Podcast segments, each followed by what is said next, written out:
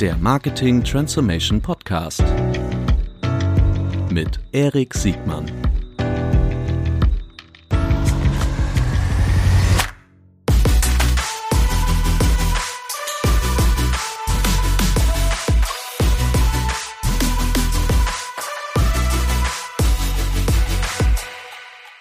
Herzlich willkommen zu einer neuen Folge des Marketing Transformation Podcast. Heute mit Nils Behrens vom Lanzer Hof. Herzlich willkommen, Nils. Ja, Erik, vielen Dank für die Einladung. Ich ähm, bin sicher, dass einige den Lanzer Hof kennen oder die Lanzer Hof Group, wie ihr euch nennt. Ähm, das ist ein, aus meiner Sicht ein ganz spannendes Konstrukt, ein spannendes Content- und äh, Produktangebot, würde man Neusprech sagen. Äh, wir werden heute über das Thema was vielleicht ein bisschen nischig klingt, über Gesundheit und Wellness. Nee, Gesundheit und Wellness ist ganz bestimmt nicht nischig, aber in der Kombination aus, aus eher Luxus, äh, Wellness und Gesundheit ist es vermutlich nicht so ein häufiger Business Case, aber aus meiner Sicht ein ganz erfolgreicher, toller, von dem man viel, viel lernen kann. Deshalb freue ich mich ganz besonders, dass du heute da bist. Ja, ich würde es genauso unterschreiben, wie du sagst. Ich bin selbst immer überrascht, wie hoch die Markenbekanntheit auch im internationalen Raum ist, wenn man sich überlegt, wie klein wir eigentlich theoretisch sind. Also ja. das ist ähm, absolut richtig. Also es ist eine Nische, die eine hohe Breite dann doch irgendwie in einer gewissen Zielgruppe als Aufmerksamkeit genießt. Und deshalb, und trotzdem weiß ich schon auf unserem Vorgespräch heraus, dass es da ganz viele Sachen gibt, die man sich äh, von euch abgucken kann oder wo, wo ich auf jeden Fall schon allein im Vorgespräch schon so wahnsinnig viel gelernt habe. Äh, bevor wir richtig einsteigen, lieber Nils, stell dich doch bitte kurz selbst vor. Ja, mein Name ist Nils Behrens. Ich bin tatsächlich immer in der Marketingbranche gewesen, habe, sage ich mal, meine prägendste Zeit, mein, also nach dem Studium, mit Sicherheit bei Springer und Jacobi verbracht. Äh, da gibt's ja einige Leute, die. Ein Werber. Ja, ja, die, die noch die Ewi einfach und andere Themen dann so im Kopf haben. Ich werde das interessanterweise gerade auch Tatjana Kai neulich gefragt, meinte so, was denn für mich so das größte Learning war. Und alleine dieses Thema der Verbindlichkeit. Das war immer so mhm. die gesagt-getan-Rate bei Springen Jacobi, mhm. dass die in Ordnung sein musste. Das war einfach wirklich sehr, sehr wichtig. Und von daher bin ich äh, immer noch, mein Schreibtisch ist nach wie vor heute immer noch sehr leer, wenn ich ihn verlasse. Mhm. Es sind immer die Wände weiß und es ist äh, viele von den, dem, wie auch das Thema Pünktlichkeit und Verlässlichkeit habe ich immer noch so in mir, in meiner DNA und ich liebe es auch immer, wenn ich immer mal wieder mit anderen springenden Jacobi-Leuten zusammenarbeitet, dass man genau diese Werte dann auch wieder da antrifft. Und ich glaube, nicht nur Hamburg ist voll von Ex-Springer Jacobi-Leuten. Zumindest kommt das mir so vor. Absolut, ja. absolut. Also, ja. Du bist so ein Hamburger Kind, ne? Genau. Und ich bin danach zu Springen Jacobi bin ich zur TUI gegangen, zur richtigen TUI, zu dem Veranstalter und hatte danach das Glück, dann nach dreieinhalb Jahren in Hannover dann wieder nach Hamburg zurückzukommen und hatte da dann TUI Cruises mit aufgenommen, also mhm. aufgebaut. Das mhm. heißt also mein Schiff, auch dieser etwas sperrige Name ist mit aus meiner Enteile, äh, mhm. Abteilung mhm. entstanden. Mhm. War da dann auch mal dreieinhalb Jahre so wirklich auch für Neubauten verantwortlich und verschiedene andere Themen. Mhm. Und dann bin ich zum Lanzerhof gekommen, weil genau das mein CEO-Chef damals gesucht hat. Mhm. Damals gab es einen einzigen Lanzerhof und er wollte eigentlich so diese auf der einen Seite Professionalität, die man aus einem Konzernmarkenführung so erwarten kann, mhm. kombiniert mit dieser Startup-Erfahrung, die ich dann bei TUI Cruises mhm. gesammelt habe, um die Expansion des Landshofs eben halt voranzubringen. Das heißt also, zu dem Zeitpunkt, wie gesagt, gab es ein einziges Haus in Österreich. Mhm. Super. Ich bin, äh, und damals gab es auch noch gar nicht so viele Schiffe. Ne? Äh, mit mein Schiff 1, das war ja Boah, wie lange ist das her? Also ich war da quasi, bevor es mein Schiff 1 gab. Okay, das heißt also, ich war bei Schiff 0 da und äh, da hat es ja auch noch gar keinen Namen. Ja. Und äh, ehrlich gesagt, das war auch eine sehr lustige Erfahrung, auch in der Branche, als wir dann sagten, also es war ja erst nur ein Kampagnentitel, mein Schiff, äh, mhm. als, als Claim sozusagen, dass man mhm. so dieses Thema Wohlfühlen mhm. in diesen Satz einfach so mit reinbringt oder in diese zwei Worte mit reinbringt. Mhm. Und als wir dann sagten, okay, wir taufen jetzt das Schiff und es heißt auch mein Schiff, mhm haben ja auch alle uns für total verrückt erklärt. Und heute wird es dann doch irgendwie viel selbstverständlicher wahrgenommen ja. als. Ja, das ist eine echte Marke. Ja. Denkt man eigentlich nicht mehr so drüber nach. Ja. Die, ähm, vermutlich, aber da werden wir gleich im Gespräch drauf kommen, gibt es da parallel zwischen, zwischen Kreuzfahrten und, und dem Geschäft, was du heute machst. Ne? Also was, was mir so als eher äh, zahlengetriebener Mensch auffällt, ist äh, die Ticketgröße, die mhm. Tatsache, dass es äh, begrenzte Kapazitäten gibt, äh, zumindest in den, in den saisonalen ähm, äh, Höhepunkten. Aber dazu gleich, gleich mehr. Ich ich fürchte, du musst noch ein bisschen das, ähm, das. Produkt, genau, das Produkt, den Service, die Marke äh, Lanzerhof erklären für alle diejenigen, die, die euch noch nicht selbst genutzt haben oder zumindest schon mal in, in eurer Nähe standen. Genau, also vielleicht nur mal ganz kurz noch mal zum Hintergrund. Ich habe damals, als ich im Landshof anfing, gab es ein einziges Haus. Das heißt also, das gab alles nur Menschen, die in der operativen äh, zuständig waren. Deswegen sage ich immer, ich war Overhead Nummer eins und dementsprechend auch alles für alles Übergeordnete dann zuständig. Heute ist meine Verantwortung tatsächlich im Marketing und Vertrieb und Pressearbeit. Von daher Mhm. sollte das eigentlich mein leichtestes sein, den Landshof zu erklären. Und ähm, Du bist aber kein Mediziner, ne? ich bin kein Mediziner, nein. Mhm.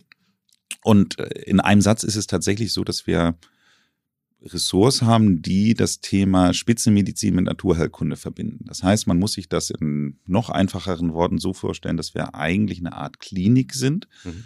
verbunden mit einem Fünf-Sterne-Hotel. So. Und diese Klinik ist in dem Sinne keine klassische schulmedizinische Klinik, sondern es geht darum, dass man auf der einen Seite diese Spitzenmedizin zwar bedient, dass man dann aber die Genesung, Heilung dann versucht auf naturheilkundliche Weise zu machen. Das heißt, wenn ich jetzt normalerweise hier in Hamburg zur, ins UKE gehe, dann weiß ich, dass ich da eine Diagnostik nach dem modernsten Standard bekomme. Aber die Wahrscheinlichkeit, dass ich danach dann mit einem Rezept rausgehe, wo ich dann in die Apotheke gehe und mir dann irgendwelche Mhm. Pharmaka abholen darf, die ist auch relativ hoch. Mhm. Wenn ich zum reinen Naturheilkundler gehe, dann werde ich auf andere Weise versucht zu therapieren, auf naturheilkundliche Weise.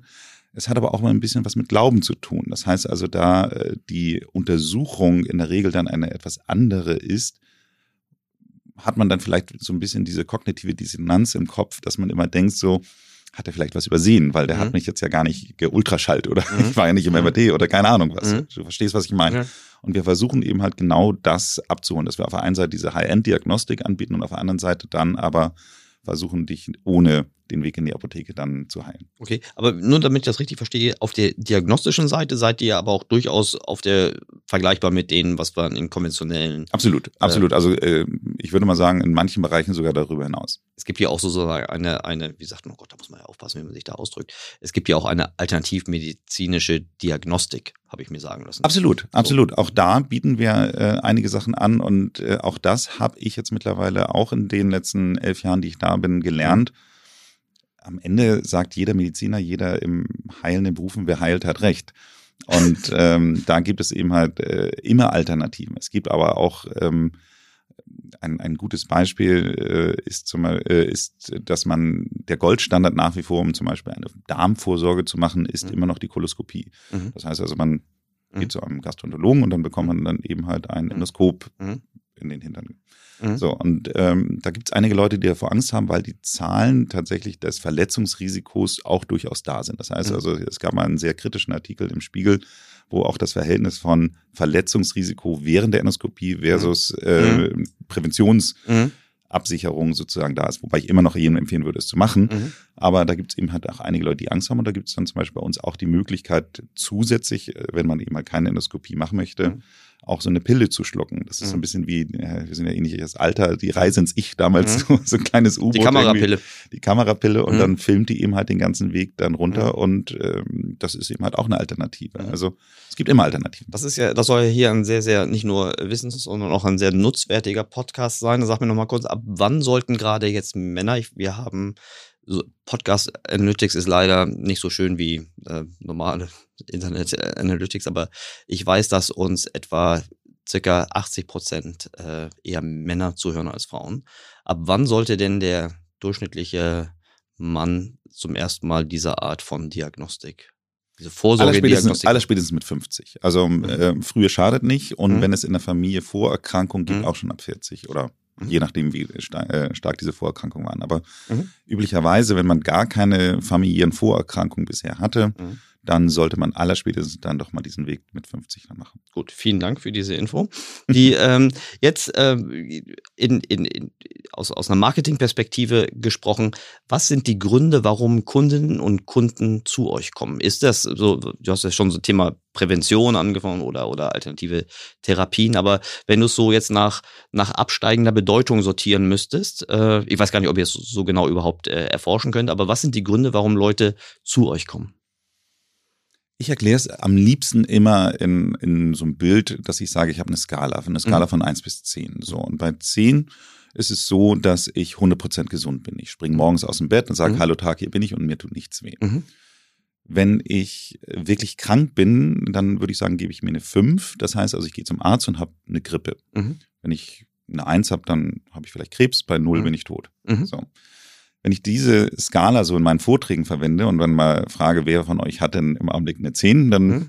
gibt es immer ein, zwei Mutige, die sich dann irgendwie dann auch eine, selbst eine 10 geben würden. Aber Die, spüren sich, die spüren sich nur nicht gut genug. da kann ich gleich noch was sagen, aber Ja. ähm, manchmal meldet sich auch gar keine, je nach Ja. Gruppengröße. Mhm. Und wenn ich dann sage, so, okay, und wer ist irgendwo zwischen Mhm. fünf und zehn, also nicht Mhm. wirklich krank, aber fühlt sich nicht gut. Also das Mhm. heißt Rückenschmerzen, Schlafprobleme, ähm, Verdauungsprobleme, Mhm. Kopfschmerzen, you name it. Mhm. Und äh, dann melden sich fast alle. Mhm. Und dann sage ich dann so, und wer ist deswegen in ärztliche Behandlung? Dann meldet sich wieder gar keiner. So. Und wir sind eigentlich, kann man sagen, die Entschuldigung, Experten. Entschuldigung, da musst du unterbrechen. Da, muss- da ist dieser Geschlechtermix, glaube ich, nicht äh, uninteressant. Sind das dann überwiegend männliche Gäste? Bei uns im Landshof oder in meinen Nee, Vorträgen? Bei den Vorträgen. Wenn die sagen, wenn sie sagen, ich habe Beschwerden, aber ich bin nicht in ärztlicher Behandlung, das kenne ich nur von meinen männlichen Freunden. naja, es kommt ja ein bisschen drauf an, Erik, was du für Beschwerden hast. Mhm. Weil Man- Rückenschmer Rückenschmerzen. Rückenschmerzen, so. Also da läuft man ja auch nicht sofort los zum Arzt. Aber ich gebe dir mal ein anderes Beispiel. Das finde ich, äh, finde ich so schön. Aber ich will Mhm, einfach sagen, um den Satz zu Ende zu Mhm. bringen, das Beispiel zu Ende zu bringen, wir sind eigentlich die Experten, die Leute so dicht wie möglich wieder an die Zehen ranzubekommen. Mhm. Aber ähm, mein, mein Freund Ralf, der hatte das so ein Problem, dass er immer das Gefühl hat, dass ihm der, der Hals so zuschwillt. Aber das ist dann immer so, so, so kurz aufgekommen, aber Mhm. das hat ihm ein bisschen Panik gemacht. Mhm. Dann ist er mal zum HNO-Arzt gegangen. Wo geht man noch hin, wenn was Mhm. mit dem Hals ist, geht zum HNO-Arzt. Und dann Ja. hat er gesagt, ja, haben Sie das jetzt im Augenblick? Also nö. Dann kommen Sie nochmal wieder, wenn Sie das haben. Wie soll das gehen? Das sind ja nur so für 10, 15 Ja. Minuten. Ja. ja, kann ich Ihnen auch nicht helfen. Mhm. So, und der war bei uns und äh, da hat sich dann zum Beispiel herausgestellt, dass der eine Lebensmittelunverträglichkeit hat Mhm. gegen Rindfleisch. Also man Mhm. denkt ja immer so, ja, also Gluten kennt man, Laktose Mhm. kennt man, Mhm. ähm, aber dass du eigentlich gegen alles Unverträglichkeiten entwickeln Mhm. kannst, da kommt man ja nicht so schnell drauf. Und das ist eigentlich so unsere Expertise. Das sind wirkliche kleine ähm, Sherlock Holmes, unsere, unsere. Ärzte, sage ich mal so, Mhm. die dann sich den Körper als Ganzes anschauen, den, den Menschen als Ganzes anschauen und äh, dann häufig auch sehen, dass die Symptome und die Ursachen sehr weit voneinander entfernt sind. Ich hatte jetzt gerade ein Gespräch auch mit unserem Konziliarzahnarzt, wo dann auch häufig so Sachen wie Hüftprobleme oder, oder Hüftschmerzen Mhm. auch von den Zähnen rauskommen. Und also Mhm. deswegen, ich glaube einfach, dass dieses Thema der ganzheitlichen Medizin, das ist auch so eine Marketingblase, die Mhm. ich gleich gelernt habe, als ich in die, diese Industrie eingestiegen Ja. bin, die gerne verwendet, wird, genauso wie, wie 360-Grad-Kommunikation in der Mhm. Werbung. Ja. Ähm, aber wir sind wahrscheinlich die einzigen, die es auch wirklich liefern, weil wir tatsächlich diese Ganzheitlichkeit in jeglicher Hinsicht eben halt abdecken Ja. und dadurch dann auf Themen kommen, die andere Leute eben halt oder andere Mediziner, Therapeuten, whatever, teilweise nicht finden. Das, ähm, das kann ich aber, also ich, verstehe, dass das eine, ganzheitlich äh, inflationär benutzt wird, aber gerade an diesem Beispiel der Unverträglichkeit zu dem HNO-Beispiel, äh, auch im Marketing-Sprech würde man sagen, dass es halt äh, die Siloisierung der, der Fachdisziplin hilft Absolut. natürlich nicht, äh, wenn es multikausale Möglichkeiten gibt, ist es das wirklich dann äh, möglichst schnell zu lösen. Also das kann ich schon verstehen. Du darfst aber dabei auch dann noch zusätzlich nochmal neben den Silos auch noch nicht die Eitelkeiten vergessen. Also selbst an so Der, Orten der Patienten oder der Ärzte? der Ärzte. Das heißt also selbst an, an äh, ich sag mal Institutionen, ich möchte es keine nennen, wo eben halt verschiedene Fachbereiche dann auch zusammenarbeiten Mhm. sollten, Mhm. ist das ja nicht immer der Fall. Ich glaube, dass jeder, der schon mal mehr als einen Arzt oder Ärztin irgendwie besucht hat, der kann sich das vorstellen, dass es da nicht durch die Eitelkeiten, aber eher durch diese, so lernen die es ja auch schon, glaube ich, ne? dass die, dass sie halt sich irgendwann so sehr spezialisieren, dass sie halt nicht mehr so richtig die 360 Grad Sicht haben. Also äh, für mich die größte Überraschung war, äh, es haben ja hier viele Marketingleute mit Sicherheit auch die Biografie von Steve Jobs, die letzte, die Mhm. erschienen ist, Mhm. gelesen und Mhm. Da ist das ja ein relativ großer Teil zum Schluss, dass seine Frau sich nahezu ausschließlich hauptberuflich darum gekümmert hat, die verschiedenen Ärzte und Therapeuten auf einen Wissensstand zu bringen Mhm. und miteinander zu koordinieren. Mhm. Das heißt also, selbst wenn wir über die reichsten und äh, einflussreichsten Menschen dieser Welt Mhm. sprechen, Mhm. haben die die gleichen Probleme. Also das ist ein super, super spannendes Thema. Führt jetzt ein bisschen von der, von der, von, von, von der Marketingseite weg, aber äh, um nochmal die, die, die Brücke zu machen, wo ich gerade stehen geblieben bin. Ich, ähm, also ihr helft dabei, die Leute auf die Zehen zu kriegen. Jetzt äh, einfach, ich will es jetzt nicht in Keywords runterbrechen, aber gibt es, gibt es so nach, nach, äh, nach Defizitkategorien, also ich habe irgendwie äh, Schmerzen an den, an, den, an, den, an den Gelenken, ich will abnehmen, ich habe äh, Präventionsfragen. Äh, gibt es da irgendwie so eine, so eine, gibt es da etwas, ähm, was eine besonders große Häufung ist? Da habe ich da kein im klassischen Sinne Ranking für dich. Das, was ich mhm. dir sagen kann, dass eigentlich nahezu 90 Prozent unserer Gäste erstmal unter Stress leiden. So, und mhm. diese Stresssyndrome können unterschiedliche okay. Auswirkungen haben. Mhm. Wenn ich den ganz klassischen Landshof Erstgast beschreiben würde, dann würde mhm. ich sagen, das sind sehr häufig Menschen, die entweder in führender Position sind, eigene Unternehmen führen oder eben halt äh, leitende äh, Angestellte sind, die ein Stück weit ihre Karriere dem Raubbau an ihrem Körper zu verdanken haben und die dann einfach in einem Zustand dann sind, meistens ist das so irgendwo Anfang 40, dass sie dann sagen, okay, jetzt ist irgendwie auch mal Payback-Zeit, äh, weil ich irgendwie merke, dass die, ich sag mal, ich mich immer weiter von der Zähne entferne. Und mhm. diese, mhm. die, die Einschläge einfach immer mehr werden. Und dann kommen die einfach zu uns und wissen ganz häufig gar nicht, was sie da eigentlich erwartet. Die haben davon gehört, kommen auf Empfehlung und sagen so, okay, die machen mich wieder heil mhm. und sind dann mal ganz überrascht, was dann mit ihnen da so passiert. Was erwartet die denn? Also vielleicht das, so der Übergang in eure Produktwelt, weil es gibt ja heute nicht mehr nur einen Lanzerhof und selbst auf dem Lanzerhof gibt es ja auch nicht nur eine, eine Service- und Produktwelt, sondern es gibt ja mittlerweile mehrere Standorte. Magst du uns da mal kurz so einen Überblick geben? Naja, klar, klar. Also es gibt drei Standorte. Es gibt einen in Lanz, es ist bei Innsbruck, da kommt der Name her. Mhm. Dann gibt es äh, den zweiten, der war in Hamburg, der sich ähm, ich sag mal so ein bisschen losgelöst. Eher ist das eine, eine orthopädisch-kardiologische Praxis. Dann haben wir den dritten Standort war am Tegernsee oder der ist am Tegernsee. Mhm. Das ist wieder auch klassisch wie Lanz, so ein Ressort. Und dann gibt es in London noch eine, eine urbane Einheit, die auch gleichzeitig so einen Fitnessclub mit anbietet. Und last but not least haben wir jetzt gerade auf Sylt eröffnet im diesem Sommer. Das war ja auch viel in den Medien, mhm. äh, in List. Mhm. So, und ähm, grundsätzlich, um mal auf das Kernprodukt der Ressorts zu gehen, da ist es so, dass jeder Gast erstmal das gleiche medizinische Basispaket mitbuchen muss. Das heißt also, du kannst nicht einfach wie jetzt in einem normalen Wellnesshotel einfach sagen, ich buche mein Zimmer und dann mache ich vielleicht eine Lumi-Lumi-Massage, vielleicht auch nicht, sondern ähm, jeder hat erstmal einen Einstiegstermin mit dem Arzt, mit einem mhm. Arzt. So mhm. vorab füllt man einen Gesundheitsfragebogen aus, wo man dann auch ähm, alle Karten auf den Tisch legt, was einen sozusagen von der Zähne mhm. entfernt, also was so die Probleme sind. Und auf Basis dessen wird einem auch schon der richtige Arzt vor, zugeteilt und werden auch schon ein paar Vortermine gemacht. Mhm. So einfach, damit dann eben halt gewisse Kapazitäten auch da bereitgestellt sind. So. Und dann ist das Kernprodukt ist dann schon eine Art von, also äh, ich mag das Wort immer nicht so gerne, aber es ist eine Art von Kur, mhm. eine Art von, von Fastenprogramm. Mhm. Das ist eben halt unsere Lanzerhof Kur, wenn man mhm. sie so nennen möchte, Lanzerhof Fastenkur. Und ähm, das heißt also, es gibt erstmal weniger zu essen. Es gibt nicht nichts zu essen, mhm. äh, je nachdem, welche Kurstufe man hat, aber mhm. es gibt dann erstmal weniger zu essen. Das alleine setzt schon einige Heilmechanismen im Körper frei, die aber eben halt im Idealfall auch eben halt in dieser betreuten Form gemacht werden sollten. Mhm. So, und dann äh, gibt es eben halt da drumherum verschiedene unterstützende therapeutische Maßnahmen, die ein Stück weit damit zu tun haben, was deine Probleme sind und was deine Zielsetzung ist. Das mhm. heißt also, ich sage immer, jeder, der bei uns bucht, bucht das gleiche Basispaket und mhm. nach dem ersten Gespräch hat keiner mehr das gleiche Basispaket. Also mhm. es gibt eigentlich niemanden, der ähm, den, den, den gleichen Therapieverlauf hat. Mhm, okay. Das ist ja schon an sich ist das schon komplex, ne? Also da, gut, das genau. Thema, was ihr bedient, ist, ist sowieso super komplex, womöglich eines der komplexesten Themen, die sich, denen sich Menschen an Menschen irgendwie widmen können.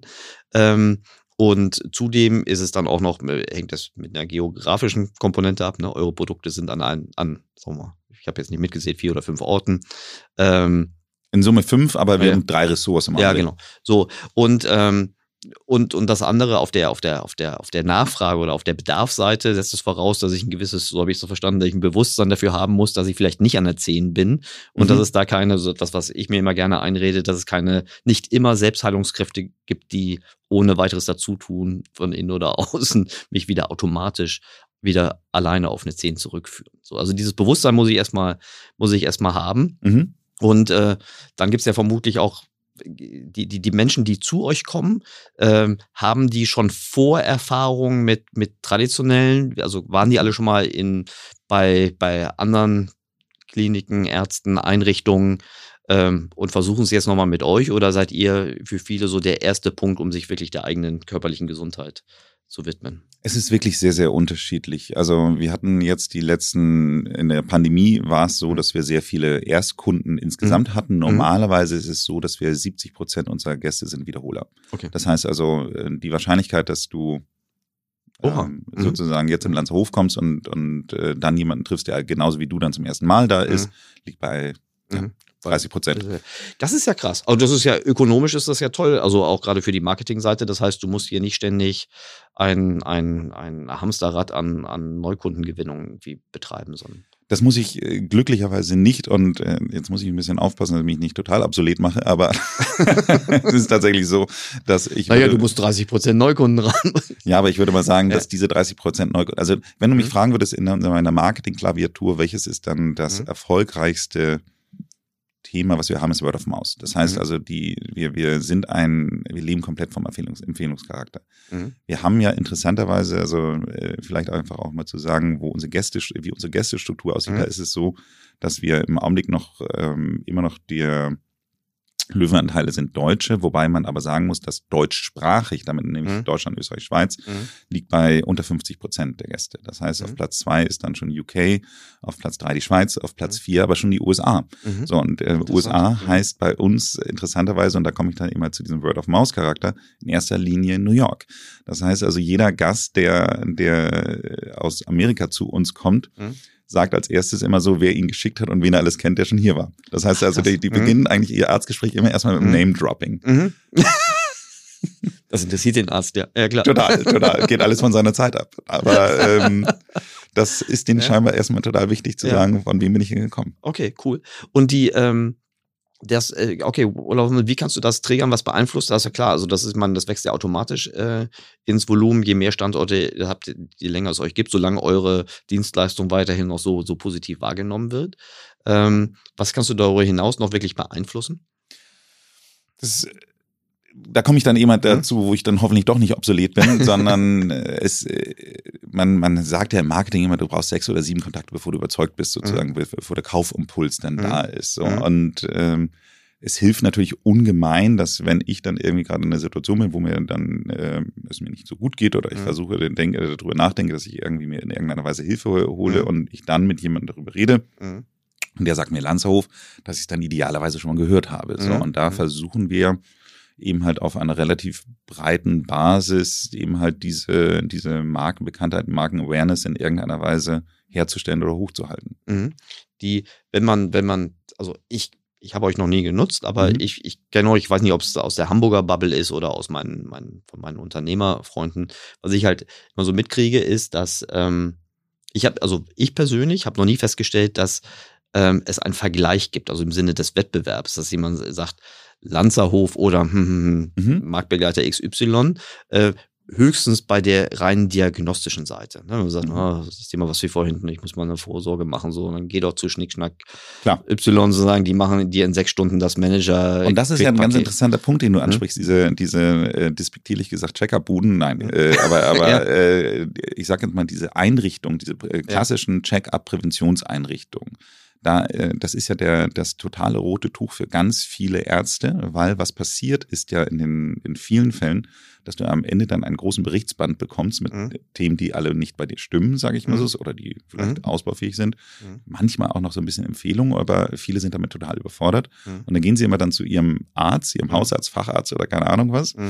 Und kommen mit ihrem Band an, äh, mit ihrem Berichtsband an und Mhm. der Arzt ist dann immer total unglücklich, weil alles, was ihm eigentlich Geld bringt, Mhm. äh, Schon weg dann ist. schon weg ist. genau. Ja. Und meistens er dann auch in der Regel dann gar nicht so viel mehr machen kann, weil es dann in vielen Fällen auch in die Therapie geht. Das heißt also, dann sind eigentlich häufig gar nicht mehr so die, ich sage jetzt mal, bei, bleiben wir bei dem Beispiel Rückenschmerzen, Mhm. dann ist der Orthopäde gar nicht mehr so sehr gefragt, sondern eher der Physiotherapeut. Mhm. So, und das sind dann eben halt genau dieses, dieses Gap. Aber äh, um auf deinen Punkt drauf zu kommen, ja, also es ist tatsächlich auch so, als ich dann das erste Mal dann so ein, ein Presse, Monitoring dann eingerichtet habe, um unsere Wettbewerber zu beobachten. Die Liste ist relativ kurz und die Mhm. Liste reden wir über eine weltweite Liste ist relativ kurz. Also Ja, dann, dann ist vermutlich der größte Wettbewerb eigentlich die, die, die Unterlassung, dass ich sage, okay, ich weiß zwar, dass ich vielleicht nur auf einer 6 oder 7 stehe, um in deinem Bild zu bleiben, aber ich, ich ignoriere das, mache das nix oder mache das nur irgendwie sporadisch.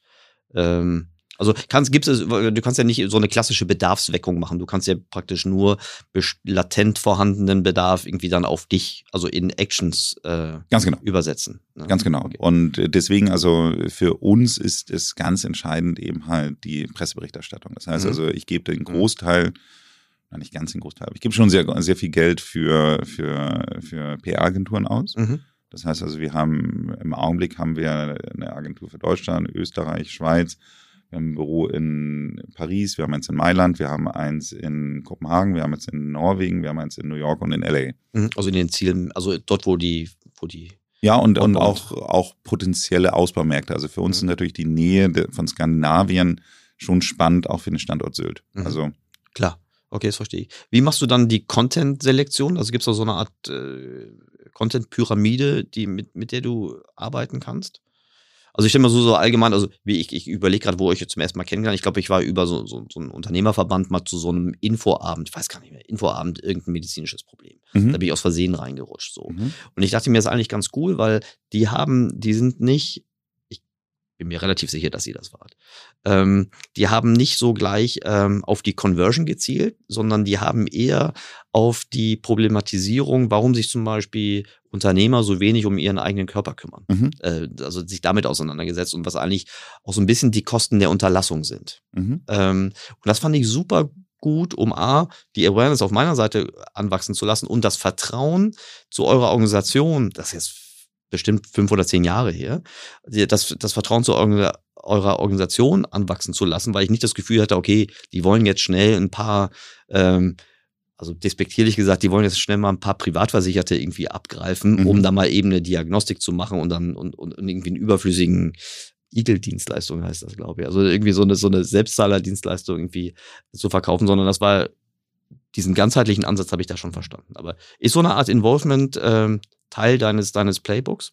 Ja, es gibt sehr, sehr viele unterschiedliche Geschichten und genau das, was du sagst, das ist äh, absolut richtig. Wir haben ganz selten eben halt eine ganz klassische Kauf mich du Sau Mhm. Impulse. So. Ja. Das heißt also, wir haben, ich, ich bin da ganz ganz gut im Austausch mit, mit einer, einer Firma, die sich im Tourismus eben halt auf das Thema Online-Marketing konzentriert hat. Und da ist es zum Beispiel auch so, dass wir eine, eine äh, wahrscheinlich fast eine doppelte Öffnungsquote und Lesequote bei uns im Newsletter haben im Vergleich zu anderen touristischen Anbietern. Warum Mhm. ist das so?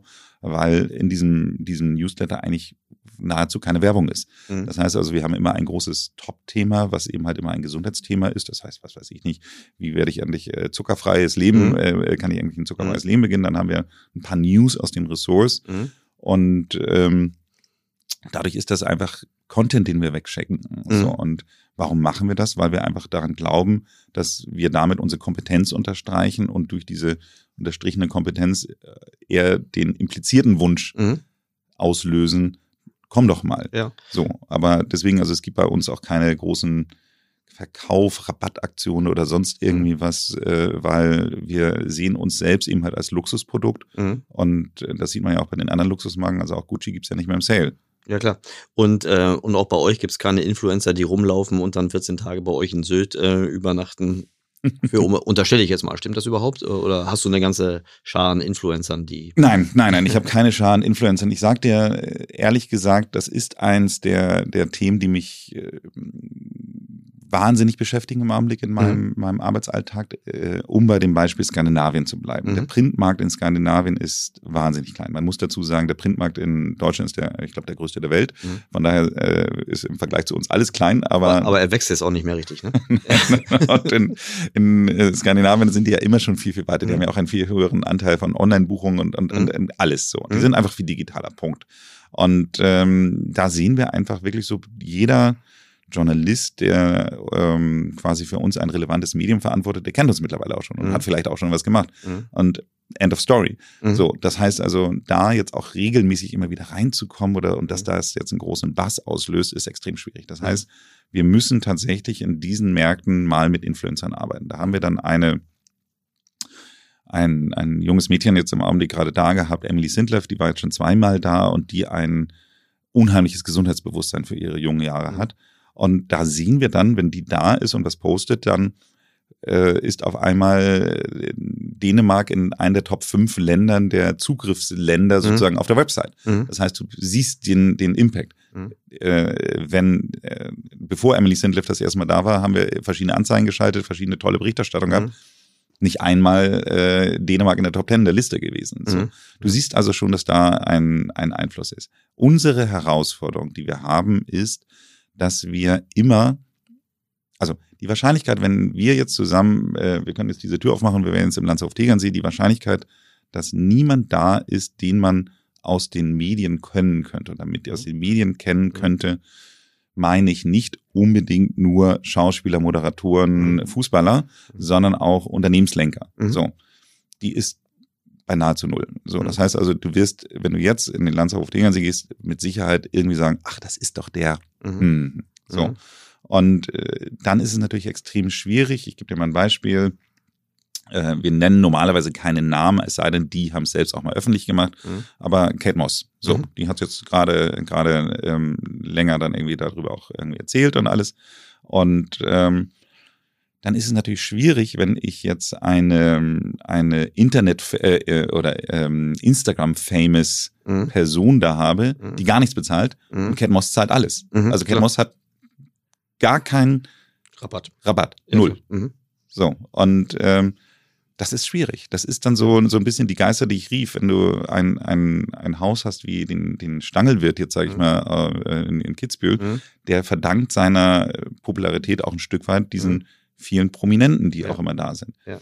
Ohne es zu wissen, ich würde behaupten, die zahlen nicht alle voll. Ja, ja ich habe auch so, also in dem konkreten Fall weiß ich nicht, aber wir kennen ja die Muster, wie äh, man sieht ja auch, wie die akquirieren auf der auf der äh, Influencer-Multiplikatoren-Seite. Genau, aber ich würde einfach Mhm. sagen, Mhm. also das Verhältnis von von Instagram famous Mhm. zu Mhm. echt famous Mhm. und dann die eine Zeit nichts, die andere Zeit voll, Mhm. Ist halt ein ganz schmaler Grad. Ja, das verstehe ich. Nochmal zurück auf das, auf, auf, auf das Content-Thema ähm, und die, ähm, die sehr, also diese eher Bewusstseins- äh, und, und Wissensvermittlung, äh, weniger als sofort jetzt irgendwie auf den, auf den Abschluss zu gehen. Du hast ja auch einen eigenen Podcast, Mhm. ähm, der, wo du, wo du ganz unterschiedliche Gäste hast und wo auch, also man, man kann rausfinden, dass das zum Lanzerhof irgendwie äh, gehört, aber auch da, zumindest die Folgen, die ich jetzt gehört habe, ist das nahezu vollkommen im klassischen Sinn werbebefreit. Ist das richtig? Genau. Mhm. Wir haben jetzt ähm, ganz interessant, wir haben jetzt in der letzten Zeit gesehen, äh, dass wir vermehrt Bewerbung bekommen haben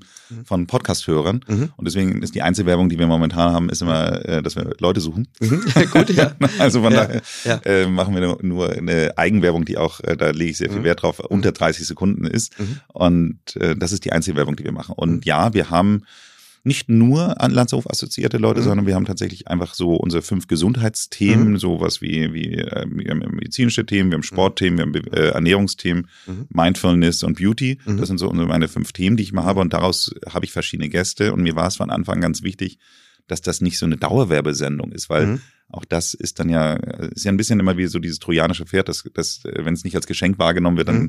Ja. lässt es ja auch keiner mit in seine Stadtmauern rein.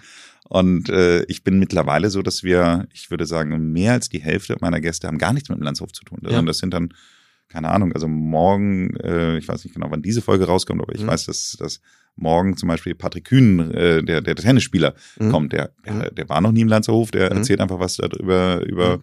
seine Lebe, Leben als Tennisprofi und Mhm. äh, was er als Learning dann in die Welt daraus weitergibt. Ja, super spannend. Also der heißt, äh, du kannst ruhig mal Werbung selbst. Äh, Achso, Forever. Young. Forever Young heißt der, der Podcast. Ja. Es gibt zwei Forever Youngs.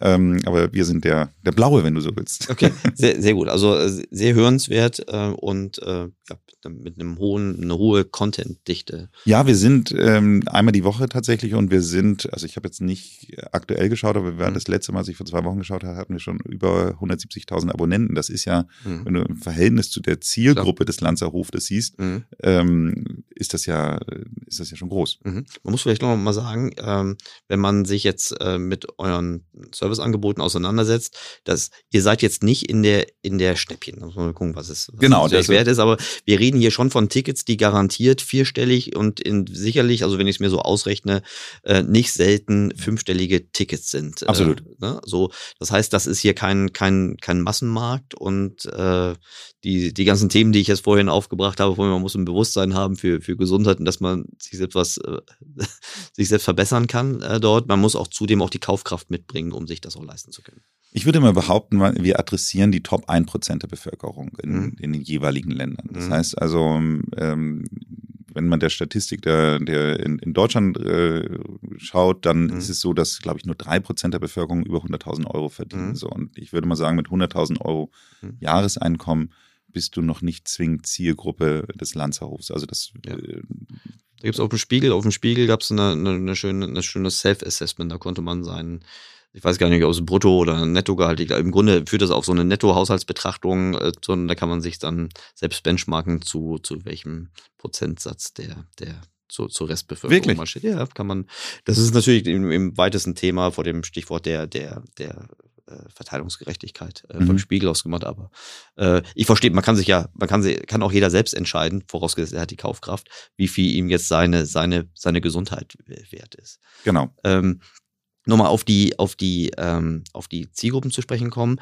Ich bin beeindruckt von eurer hohen Repeater-Rate, gerade vor dem Hintergrund, dass es ja kein Schnäppchen ist. Mhm. Ähm, dass man und dass man dafür Zeit investieren muss. Man kann sich das nicht einfach so was weiß ich, wie ein, wie ein Fitnessgerät kaufen und dann irgendwie liegen lassen, sondern man muss ja dann auch wirklich Zeit investieren. Äh, Zeit, Zeit, investieren. Ähm, kannst du auf der, auf der, wir haben über die Content-Sache gesprochen, wir haben über, über äh, so Reichweitenmaßnahmen, zum Beispiel auf der, auf der Influencer-Seite gesprochen. Was kannst du auf der CRM-Seite machen, um diese, dieses Word-to-Mouth, äh, war das erste, aber im Ergebnis ist es ja eine hohe, eine hohe Loyalität und hohe Begeisterung zu, zu, eurem, zu eurem Produkt. Aber was kannst du tun, um auf der, auf der Loyalitätsseite, Marketingseite das Ganze zu unterstützen?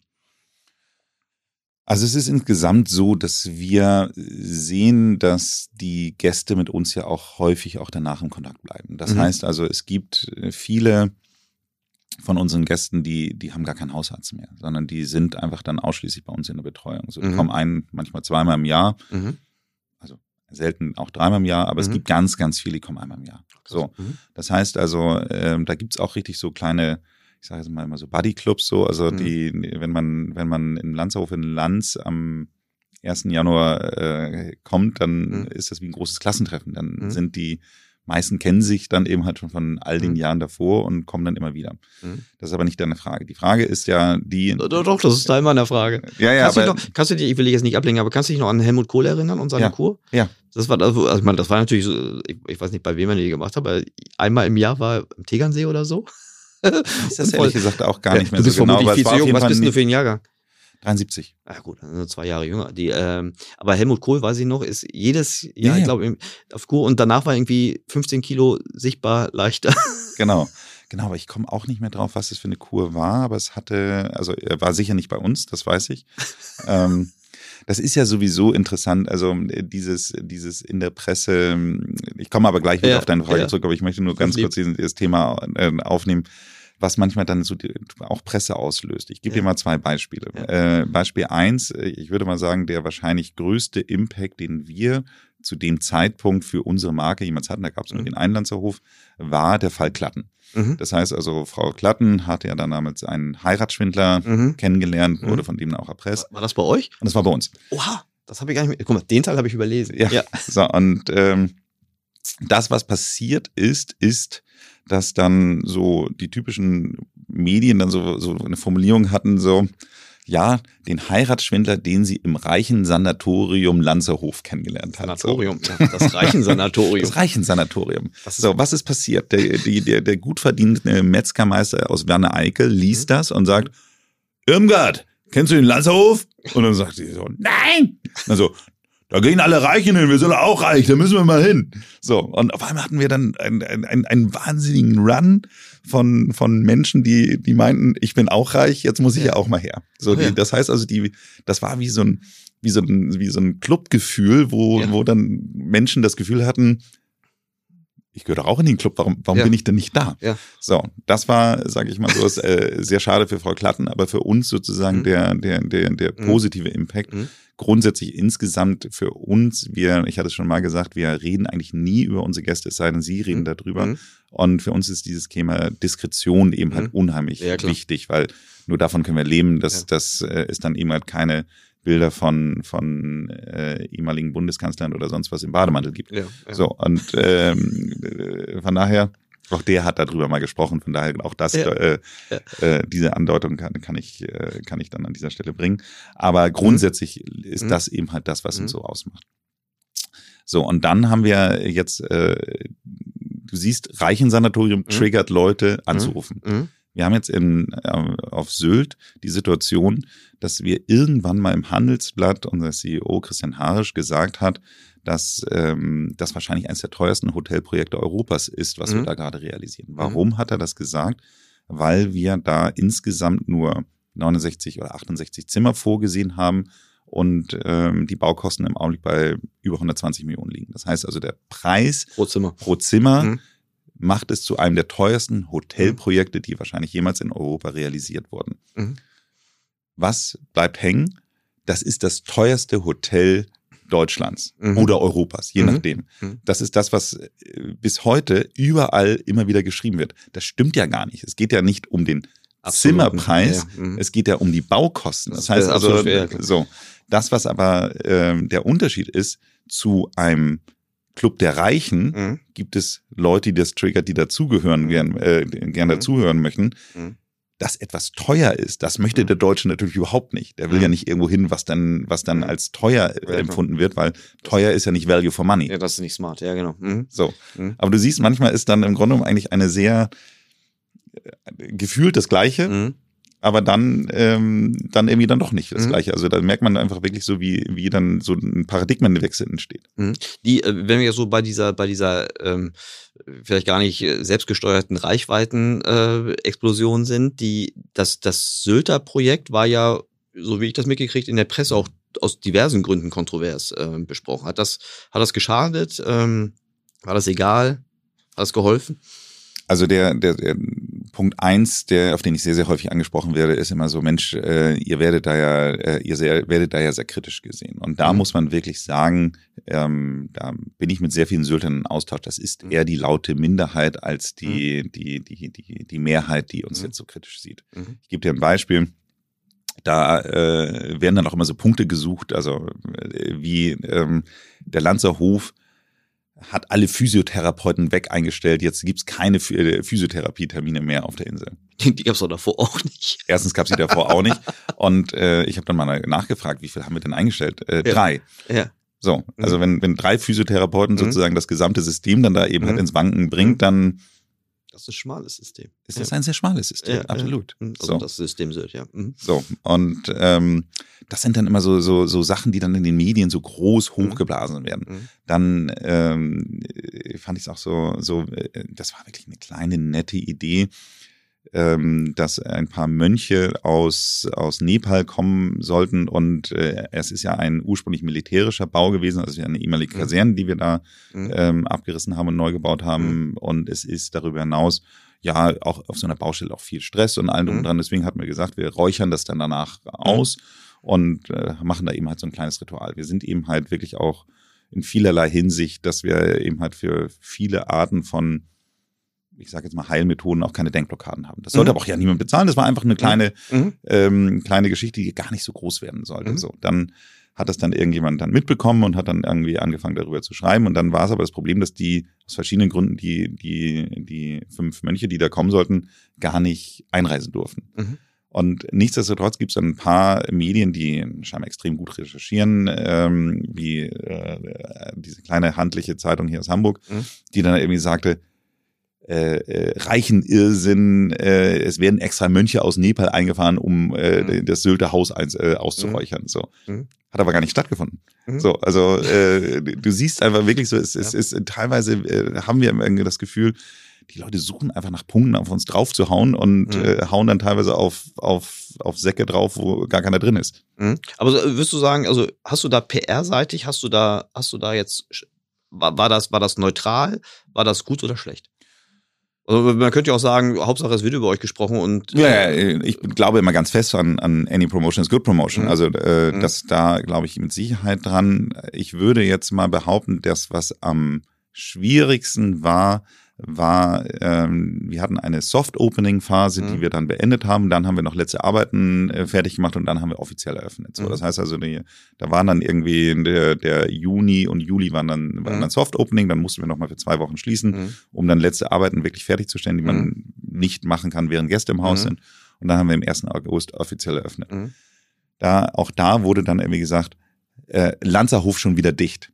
So. Und das ist etwas, was sich interessanterweise so viele Leute Mhm. ähm, gelesen haben und dann äh, kommt ständig die Frage, habt ihr eigentlich schon wieder auf? Daran Mhm. merkst du, dass viele mitbekommen haben, dass wir schon Mhm. mal auf hatten. Mhm. Mhm. Das heißt also, die Öffnung ist, also die Mhm. Soft-Opening-Phase Mhm. scheint da, da war, aber dieses, dieses Schließen, Mhm. so, was ähm, in der Presse so, so dargestellt wurde, das haben wahnsinnig viele Leute mitbekommen. Und das, würde ich sagen, war wahrscheinlich eine der größten Schäden, weil keiner geschrieben hat, hat jetzt wieder auf. Ja. Weißt du, ja. was ich meine? Ja, total, total, klar. Also äh, Mhm. ich würde sagen, alles Das andere, kein Newsgehalt. genau, alles andere an Berichterstattung würde ich eher auf die Positivseite schieben. Diese, dieses Schließen nach der Soft-Opening-Phase Mhm. würde ich definitiv auf die Negativseite schieben. Mhm. Du bist, du bist CMO der, der Gruppe. Genau. Jetzt, ähm, ich habe gerade so überlegt, dass ich dir zugehört habe, über, über deinen dein, dein, dein Scherz am Anfang zu sagen, ob, ob du eigentlich einen redundanten Job hast äh, oder Mhm. nicht. Ähm, Gesundheit, also gerade wenn wir im weitesten Sinne Kliniken, Krankenhäuser etc., die müssen ja im Grunde, das ist im Grunde eine knappe Ressource, die im Grunde, wo im Grunde eine sehr, sehr knappe Ressource, nämlich medizinisches Fachpersonal oder auch Pflegepersonal, Therapiepersonal, irgendwie verteilt werden muss. Über, ein- ne, ich muss jetzt nicht über die Vergütungsregelungen sprechen, aber da ist es im Grunde knappes Gut, was verteilt wird. Ihr macht ja nicht nur ein knappes Gut, sondern ihr habt ja auch Luxus, ihr habt Wellness, ihr habt davon, es gibt eine Travel-Komponente. Also ich verstehe total, warum so eine Organisation einen CMO braucht, ähm, gerade so wie ihr euch äh, positioniert und über diese Content-Bedeutung. Lange Einleitung für meine, für meine Frage. Ein bisschen Angst Wie vor der, ist das? Keine der Sorge. Keine Sorge. Wie ist das? Weil die eigentlichen WertschöpfungserbringerInnen in, in deiner, in, dein, in der Branche, in der du arbeitest, das sind ja Mediziner, die über, über Generationen gelernt haben, dass sie ein, ein sehr, sehr gefragtes, knappes Wissen haben. Ähm, wie sehen die dich oder deine, dein, deine, deine Teilorganisation im, im Marketing, wie, wie sehen die dich? Und wie hat sich so das in den, in den Jahren als Nichtmediziner da so ein, so so ein aus meiner Sicht wichtigen Job äh, zu machen, wie hat sich das entwickelt? Das ist eine sehr, sehr gute Frage. Oh, danke.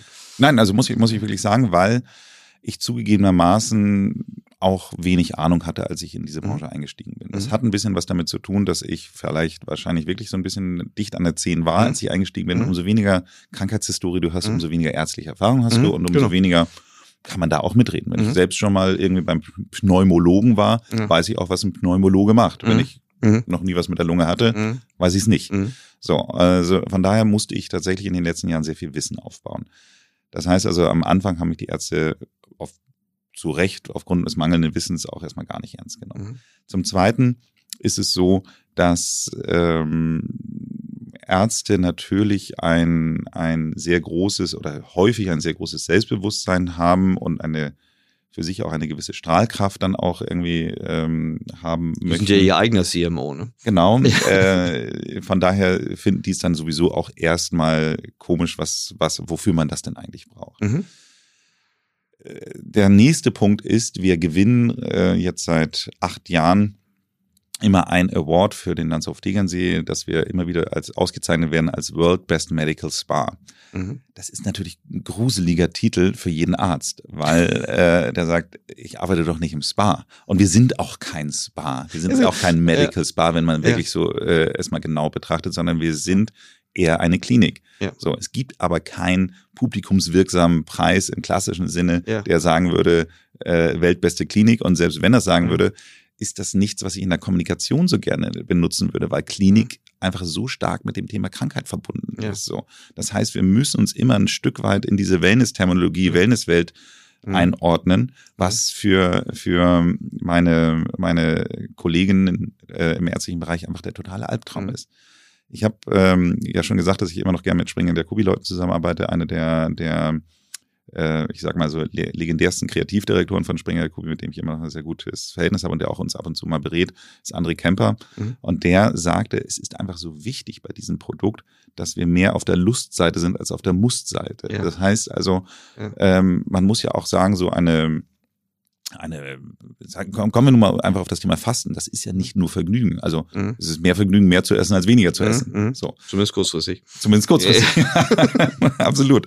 Und äh, der sagte eben halt, das, wo wir aufpassen müssen, ist, dass die Menschen nicht irgendwann sagen, ich müsste auch mal wieder in den Lanzerhof, Mhm. sondern ich will, Mhm. in den Lanzerhof. Und Ja. deswegen ist es eben halt genau dieser schmale Grat, wenn man die ärztliche Kommunikation so machen würde, wie Ärzte ihr Mhm. Selbstbild haben Mhm. und auch zu Recht äh, Mhm. das machen, was sie machen, Mhm. dann wäre es wahrscheinlich eher eine Muss-Kommunikation, weil Mhm. wir eben halt eher die Probleme adressieren. Mhm. Wir wollen aber eher auf das Thema des What's in for me. Also ich, äh, die, wir haben ja schon gesagt, dass wir ähnliches Alter sind. Äh, Die ein oder anderen Hörer werden sich auch noch an Facebook erinnern. Und ähm, da ist es so gewesen, dass ich nach meinem ersten Aufenthalt im Landshof vor elf Jahren wirklich das Gefühl hatte, dass ich mich so viel besser fühle. Also ich hätte, war wirklich sehr, sehr gesund und fit und alles, aber danach war alles so viel besser. Ich war leichter, ich, meine Augen waren mehr weiß, es war, war Mhm. alles, Mhm. alles an mir war besser. Mhm. Und deswegen wollte ich das irgendwie dokumentieren und habe dann damals meinen Profilname auf Facebook von Nils Behrens in Nils 2.0 Behrens geändert. Mhm. Heißt ja lustigerweise bis heute, ich bin nicht mehr so oft Mhm. auf der Seite, Mhm. aber Mhm. dieses 2.0 Gefühl, das ist es das, was, was es ausmacht. Und das ist eigentlich das, was ich versuchen möchte, durch die Kommunikation rüberzubringen. Also wirklich Mhm. dieses, dieses äh, schöner, besser, äh, äh, gesünder dann Mhm. eben zu sein. Das ist natürlich nicht so medizinisch. Mhm. Gibt es eine, eine, eine Maßnahme oder ein, ein, ein, ein Konzept, was du angewandt hast, was, ähm, von dem du sagen würdest, genau das hat mir geholfen, die, die Wahrnehmung meiner, meiner, meiner, meiner Kollegen auf der, auf der medizinischen Seite zu verbessern. Weil das Problem, was du hast, hat ja auch der, der Marketier in der, in der, in der Softwareunternehmung oder der, der, der Marketier in einem ingenieursgetriebenen Maschinenbauunternehmen. Ähm, so, und die, und klar, man kann immer sagen, ja, bei einer Kreuzfahrt kann ich mir vorstellen, ne, wenn du schaffst im Grunde, dass die Marke bekannter wird und die Kabinen voll sind, dann man sagen, hast du dein Ziel erreicht. Das ist klar messbar. Bei euch ist das ja nicht so, so, so, so trivial. Würdest du sagen, es gab eine Sache, die hat dir dabei geholfen, dann die Akzeptanz nicht nur an der Spitze, das glaube ich leichter, sondern in der Gesamtorganisation höher zu machen? Ich würde schon sagen, dass äh, es erstmal das, wir haben ja bei, damals bei Springer Jacobi sehr viel Autowerbung gemacht. Mhm. Und damals gab es den Satz von Konstantin Jacobi, man muss auch mal unterm Auto gelegen haben, um gute Autowerbung machen zu können. Mhm. Und dieses unters Auto legen, das habe Mhm. ich die letzten elf Jahre gemacht. Das Mhm. heißt also, ich Mhm. bin sehr tief ins Produkt eingetaucht. Mhm. Ich würde mal sagen, dass ich wahrscheinlich ein, ein, ein sehr, sehr breites Wissen über das habe, was wir anbieten und darüber hinaus. Mhm. Mir hat der Podcast jetzt, also ich meine, Mhm. wir haben jetzt 146 Folgen, äh 56, 156 Folgen aufgenommen, ähm, da jetzt jede Woche auch Mhm. sich mit so Gesundheitsthemen auseinanderzusetzen, auch nochmal eine unheimliche Mhm. Breite und Tiefe Mhm. gegeben. Und äh, deswegen, also das letzte Executive Meeting, was, wo dann auch die Hälfte der, der, Teilnehmer dann auch Ärzte sind, Mhm. die, die machen dann auch immer schon Witze über Herrn Dr. Behrens und äh, haben, wenn wir dann an einem Standort Arztmangel haben, äh, kommt dann immer der Spruch auch schon so ein bisschen, ob, äh, ob Oder ich nicht einspringen Podcast. könnte. Ja, so. ja, und, so, äh, ja. ähm, Ja. Von daher Mhm. äh, glaube ich, ist das nichts, wo man sagt, das war jetzt dieser eine Moment, sondern ist wirklich dieses permanent auch mit in der Werkstatt sein und Das unter das Auto. Das unter das Auto legen verstehe ich sofort. Das finde ich, finde ich super, äh, super klares Bild.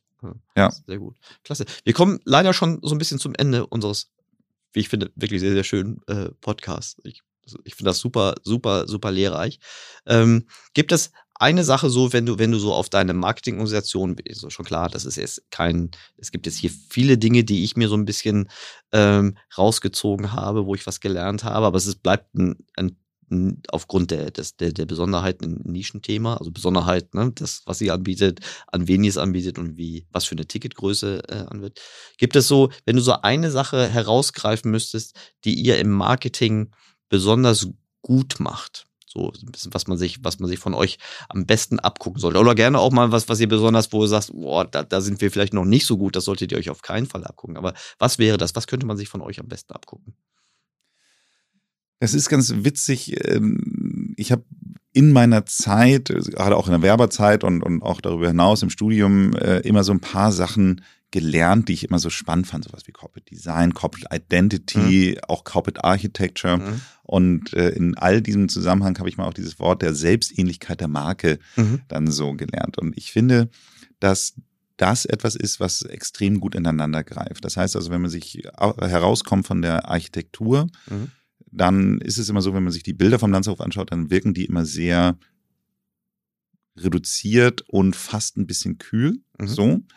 Und das ist immer das, die größte Überraschung. Wenn ich dann Menschen dann da habe, die Mhm. die eine Führung gebe oder, oder die dann das erstmal kommen, die Mhm. sind dann immer ganz überrascht, wie heimelig wohne, äh, Mhm. wohnen, also wie, wie, wie schön das einfach ist. Mhm. Obwohl es so klar und reduziert ist, so Mhm. und keine Bilder an der Wand und alles Mhm. so.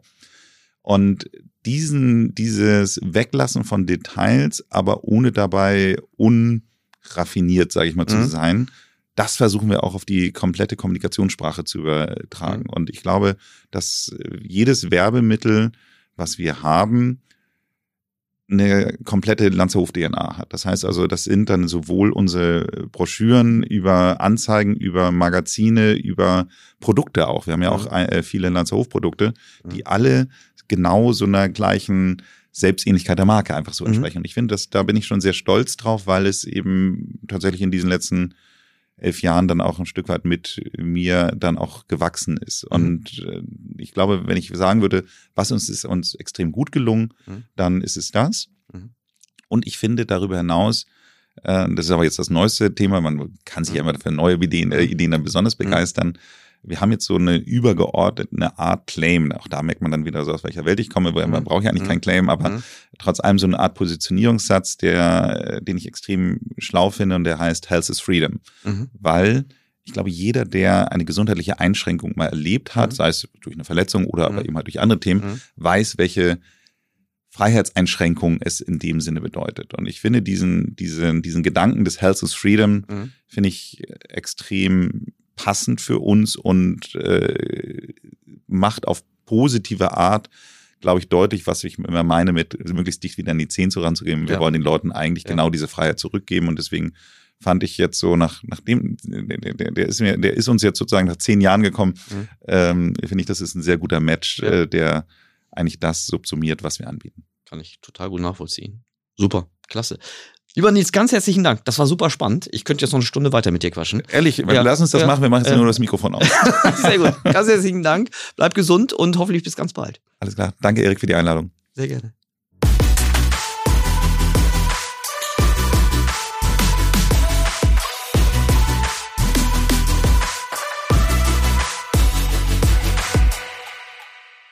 Dieser Podcast wird produziert von Podstars bei OMR.